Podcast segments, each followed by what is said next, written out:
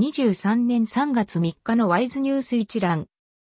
台湾の経済ニュースが音声で聞ける耳よりワイズ。こちらではトップニュースとその他ニュースのタイトルをまとめてお届けします。スマートフォンでもお聞きいただけます。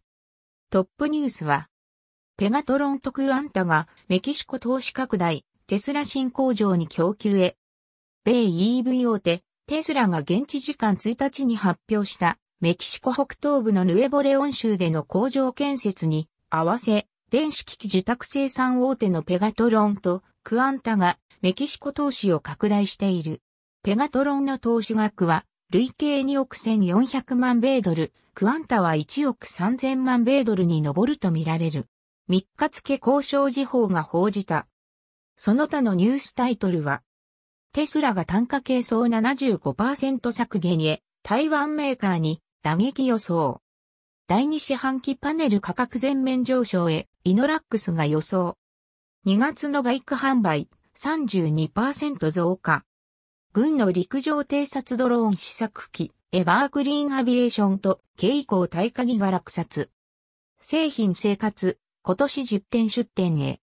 無印良品、4月に平均18%値上げ。電子商取引のニューワールド、台湾支店設立。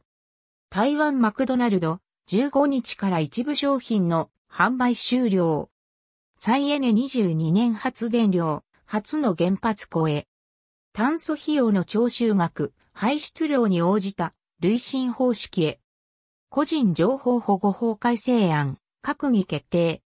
日経新聞の台湾軍立法、退役軍人組織代表が猛批判。米国が台湾への武器売却発表、バイデン政権で9度目。東園市地区の海岸で軍事演習、中国軍の上陸作戦想定。中国軍機4機が防空識別圏侵入。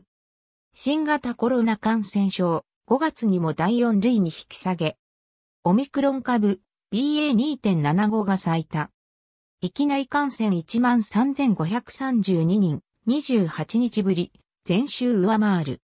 台湾名産の乱、動く恐竜と国際見本市で共演。以上ニュース全文は会員入会後にお聞きいただけます。購読、指読をご希望の方は、ワイズホームページからお申し込みいただけます。